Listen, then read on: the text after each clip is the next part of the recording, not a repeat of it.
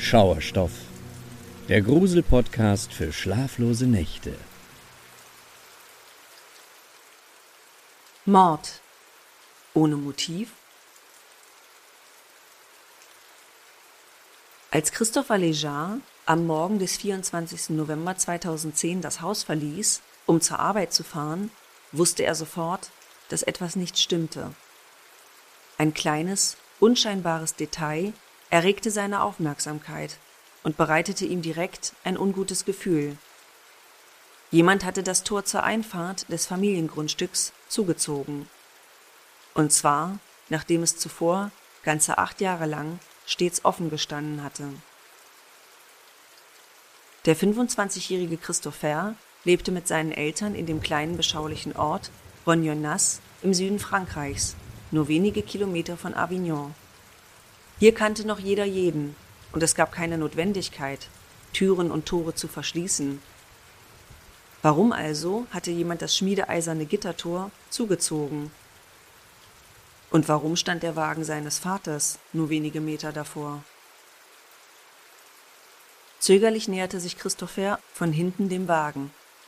Er konnte schon von weitem erkennen, dass der Motor lief und die Fahrertür offen stand. Es war 7.15 Uhr und sein Vater sollte eigentlich längst bei der Arbeit sein. Was also machte sein Auto noch hier? Als er schließlich bei dem Wagen angelangt war, musste er eine grauenvolle Entdeckung machen. Neben dem Fahrzeug lag sein Vater, Christophe Lejar, auf dem Kiesweg. Der 48-Jährige lag mit dem Gesicht nach unten und aus seinem Hinterkopf quoll aus einer großen Wunde Blut. Christopher fühlte den Puls seines Vaters doch er konnte kein Lebenszeichen erkennen. Schnell stand er auf und rannte zurück ins Haus, um seine Mutter zu informieren. Roseline Lejar, eine ausgebildete Krankenschwester, eilte zur Toreinfahrt, konnte jedoch nur noch den Tod ihres Mannes feststellen. Mutter und Sohn verständigten sofort die Behörden und nur wenige Minuten später trafen bereits die Gendarmerie sowie ein Rechtsmediziner ein. Denn was hier vorgefallen war, war schon auf den ersten Blick ziemlich eindeutig. Jemand hatte den 48-jährigen Familienvater Christophe Lejar getötet. Dies bestätigte auch sofort der hinzugezogene Gerichtsmediziner. Tod durch eine fatale Schusswunde am Hinterkopf. Für die Familie von Christophe Lejar begann an jenem Tag eine Tragödie, die sich für immer zerrütten sollte. Und für die Ermittler begann die schwierige Suche nach einem Täter, die über ein Jahr andauern sollte. Die Ermittlungen gestalteten sich eingangs auch deshalb so schwierig, weil zunächst überhaupt kein Motiv zu erkennen war, weshalb jemand Christophe Lejar hatte töten wollen. Immerhin ließ sich stattdessen der Tathergang einigermaßen lückenlos rekonstruieren. Christophe Lejar hatte wie üblich um 6.30 Uhr das Haus verlassen, um zur Arbeit zu fahren. Als er mit seinem Wagen die Einfahrt des Grundstücks erreichte, fand er das schmiedeeiserne Tor verschlossen vor. Dies dürfte kein Zufall gewesen sein, denn offenbar wollte jemand mittels dieses Umstands den Familienvater aus seinem Wagen locken. Also stieg Christophe Lejar bei laufendem Motor aus dem Auto und lief zum Tor. Dieses erreichte er jedoch nie, da jemand ihn auf dem Weg dorthin hinterrücks erschoss. Wie die Obduktion der Leiche ergab, geschah dies aus einer Entfernung von etwa zwei Metern und zwar mit einer Schrotflinte. Kleine Schrotkügelchen auf der Kopfhaut des Opfers ließen den Schluss zu, dass der Schütze ziemlich nah hinter Lejar gestanden hatte, ihm allerdings auch nicht die Waffe an den Kopf gepresst hatte. Dies passte zu weiteren Hinweisen, die man am Tatort entdeckte. Nur wenige Meter vom Leichenfundort entfernt fand man einige Zigarettenstummel im Gras. Daraus folgerten die Ermittler, dass jemand dort auf Christophe Lejar gewartet hatte. Da die Leichenstarre beim Eintreffen der Kriminalbeamten noch nicht eingesetzt hatte, bestimmten die Ermittler den Zeitpunkt des Todes auf etwa 6.30 Uhr. Als der junge Christopher seinen Vater Christoph also gegen 7.15 Uhr entdeckte, war dieser erst kurz zuvor erschossen worden. Ansonsten fanden sich nur wenige verwertbare Spuren am Tatort. Die Durchsuchung des Wagens blieb ergebnislos. Offenbar hatte der Täter sich dort nicht aufgehalten. Immerhin entdeckte man an dem Knauf des gusseisernen Tores eine frische, fremde DNA-Spur. Nun war also klar, dass jemand das Tor absichtlich geschlossen hatte, um Christophe Lejar auf seinem Weg zur Arbeit eine Falle zu stellen. Die Ermittler konzentrierten sich nun auf die Befragung von Nachbarn und möglichen Zeugen. Vielleicht hatte ja jemand etwas gesehen oder gehört und konnte weitere wichtige Hinweise liefern. Und tatsächlich, der direkte Nachbar der Lejars, Michel Guillon, sagte aus, dass er gegen 6.45 Uhr von einem Schuss geweckt wurde. Er hatte allerdings angenommen, dass er von einem Jäger abgefeuert worden war, da die Gemeinde Rognonas in unmittelbarer Nähe zu einem Jagdgebiet lag. Weitere Nachbarn bestätigten den gehörten Schuss, wussten allerdings noch etwas anderes zu berichten. Sie hatten einige Zeit vor dem Knall, etwa zwischen 5 Uhr und 5.30 Uhr, das Geräusch eines Motorrads gehört. Einige von ihnen hatten daraufhin, weil sie sich von dem nächtlichen Motorengeräusch gestört fühlten, aus dem Fenster gesehen und die Maschine auf einem Waldweg entdeckt, der unmittelbar am Haus der Lejars entlang führte und wo man zudem die Zigarettenstumme entdeckt hatte. Der Täter war also auf dem Motorrad in den Ort gekommen. Außerdem bestätigten die Nachbarn, dass das Tor nur an jenem Morgen geschlossen war, nachdem es zuvor jahrelang offen gestanden hatte. All diese Details ergaben nun das Bild, dass dies kein Totschlag und keine Tat im Affekt gewesen war. Dieser Mord war von langer Hand geplant und nach sorgfältiger Vorbereitung ausgeführt worden. Die Ermittler wussten, dass die Frage nach dem Warum sie schlussendlich auch zum Täter führen würde. Doch insbesondere das Motiv sollte ihnen für die kommenden Monate sehr viel Kopfzerbrechen bereiten. Denn wie es schien, hatte Christophe Lejar in seinem persönlichen und beruflichen Umfeld überhaupt keine Feinde und niemand hätte eine Veranlassung gehabt, den 48-Jährigen töten zu wollen. Der Familienvater war seit 26 Jahren mit seiner Frau Roseline verheiratet, die zwei Kinder aus erster Ehe mit in die Beziehung eingebracht hatte. Roseline war etwa zehn Jahre älter als er, doch die beiden hatten sich noch für ein weiteres gemeinsames Kind entschieden, im Jahr 1985 wurde Christopher geboren, wie eingangs erwähnt derjenige Sohn, der am Morgen des 24. November 2010 seinen eigenen Vater tot auffinden musste. Die Familie war in den frühen 2000ern nach Ronjonas gezogen, hatte dort ein altes Bauernhaus eigenständig saniert und war im Laufe der Jahre zu einigem Wohlstand gekommen. Dies hatte sie vor allem dem Familienoberhaupt zu verdanken, der 48-jährige Christophe Lejar hatte sich mit einer Firma selbstständig gemacht und war als mittelständischer Unternehmer sehr erfolgreich. Zudem war er auch sehr beliebt.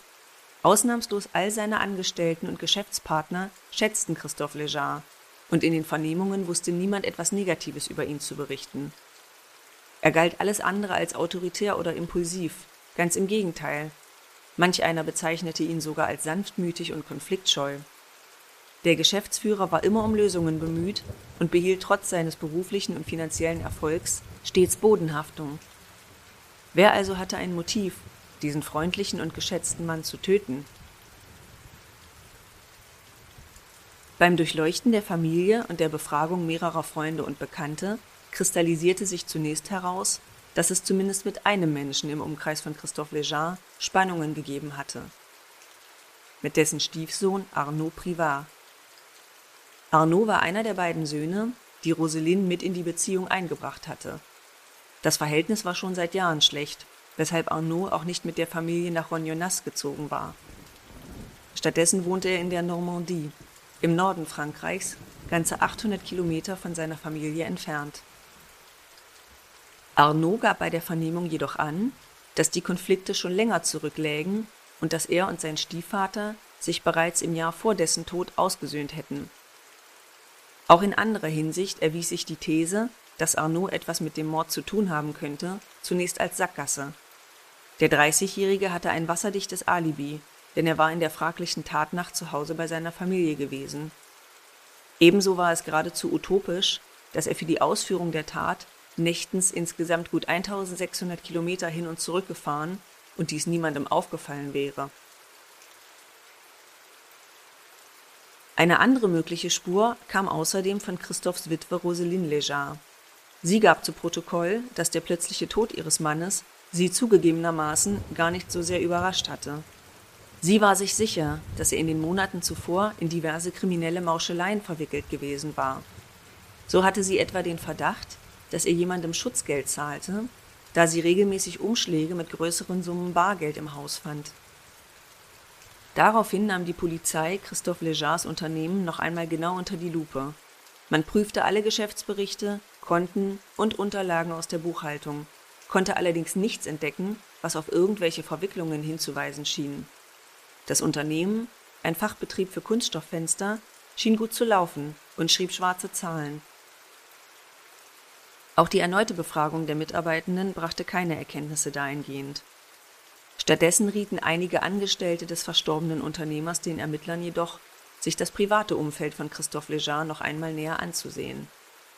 Zweifellos speiste sich dieser Vorschlag aus dem Umstand, dass alle Vernommenen zwar ausnahmslos ihren Chef sehr gemocht hatten, allerdings nicht dessen Frau Roseline. Roseline Lejar benahm sich bei ihren Stippvisiten in der Firma wie die typische Frau des Chefs. Sie war autoritär, arrogant und steckte ihre Nase in Arbeitsabläufe und Angelegenheiten, mit denen sie gar nicht vertraut war. Zwischen den Zeilen deuteten auch einige Mitarbeitende an, dass die Ehe der Legars seit geraumer Zeit nicht mehr besonders gut lief. Eine interessante Information für die Ermittler, die allerdings noch lange nicht bedeuten musste, dass Roseline etwas mit dem Tod ihres Mannes zu tun haben musste.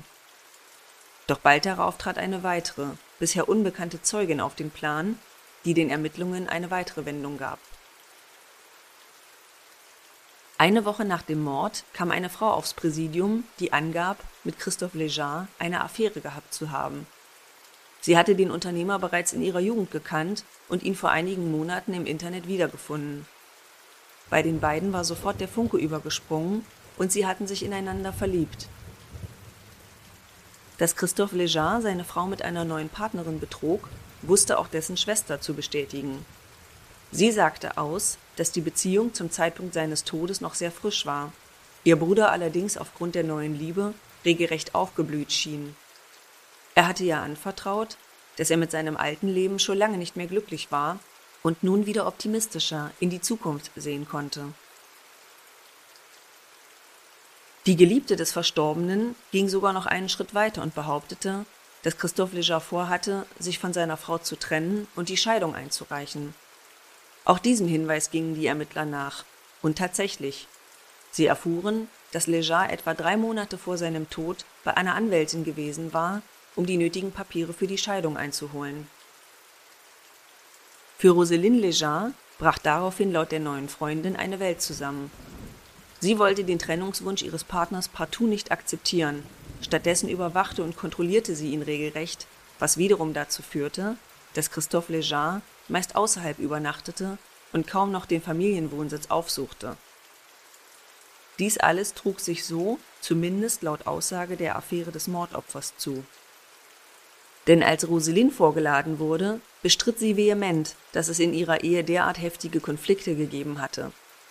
Ihr zufolge wäre sie vollkommen einverstanden mit der Trennung gewesen, da sie selbst eingesehen hatte, dass ihre Beziehung am Ende war. Doch auch die von Christophe Lejar beauftragte Anwältin bestätigte, dass die Eheleute sich überhaupt nicht einig waren.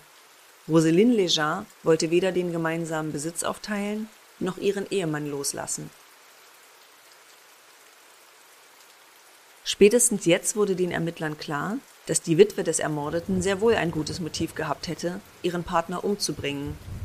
Doch das allein reichte nicht aus, um ihr auch gleich den Mord anhängen zu können, zumal sie zur Tatzeit nachgewiesenermaßen im Haus gewesen war und Christophe Lejar folglich nicht eigenhändig getötet haben konnte.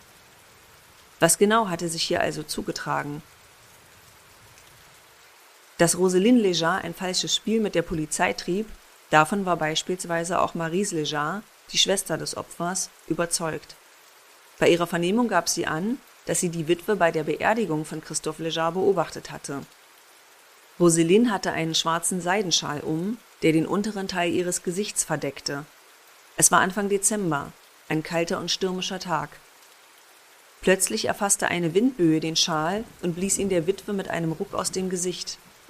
Da konnte die Schwester ohne jeden Zweifel erkennen, Roseline Lejar stand lächelnd am Grab ihres Mannes.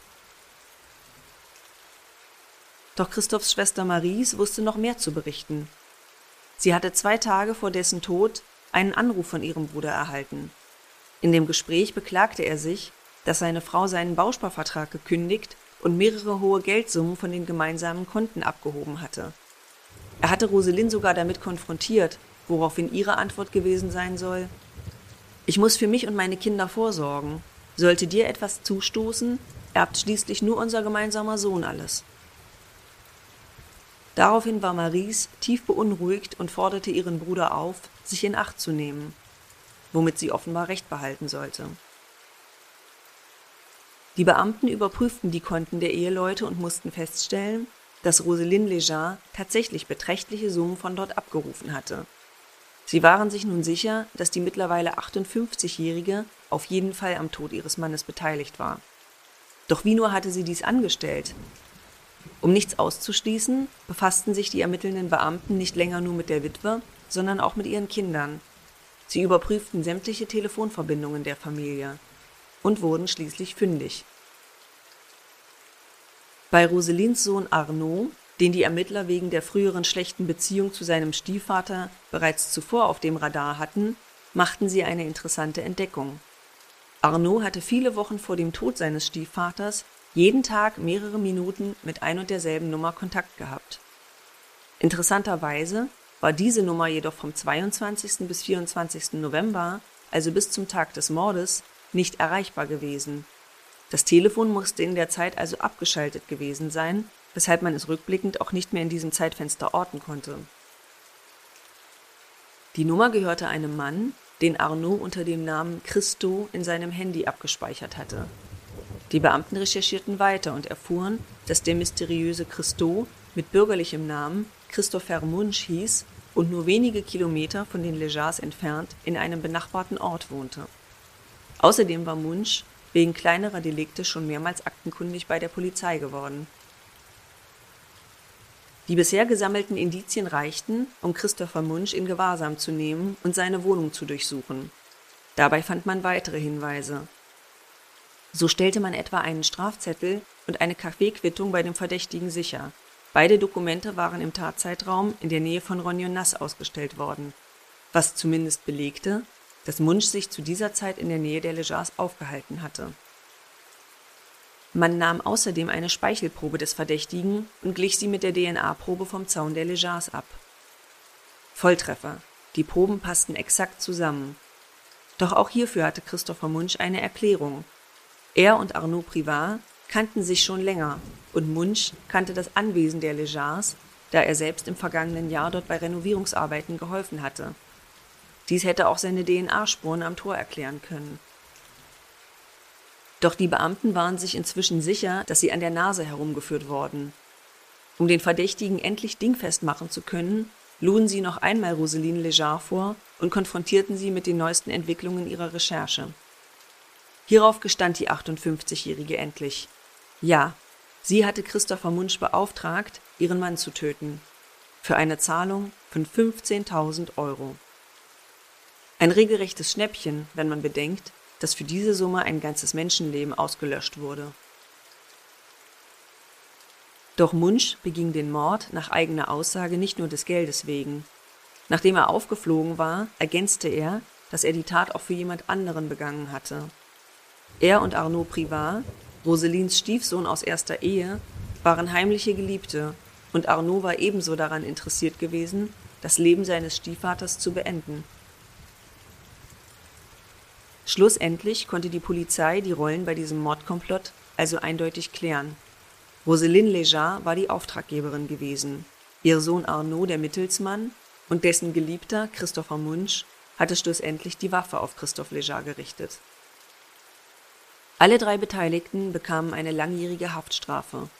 Roselyne musste für 20 Jahre ins Gefängnis, ihr Sohn Arnaud bekam 15 Jahre und sein Freund Christopher Munch muss für seine Rolle als Schütze 20 Jahre absitzen. Die schlimmste Strafe, die dieser Fall nach sich zog, bekam jedoch der leibliche Sohn des Mordopfers, Christopher Lejar. Nachdem er seinen eigenen Vater tot aufgefunden hatte, verlor er gleich seine ganze Familie und mit ihnen jegliches Vertrauen in andere Menschen. Christopher Lejar musste in eine psychiatrische Klinik, um die Geschehnisse nach jenem tragischen Ereignis am 24. November 2010 zu verarbeiten. Ich bin zwar am Leben, sagte er einmal seiner Anwältin, doch ich bin innerlich nur noch leer, wie tot. All das ist nun bald 13 Jahre her. Es bleibt nur zu hoffen, dass der heute 38-jährige Christopher irgendwie seinen Frieden mit dem traumatischen Verlust seines Vaters gemacht hat. Auch wenn er auf grausame Art und Weise lernen musste, dass man manchmal niemandem trauen kann. Nicht mal der eigenen Familie.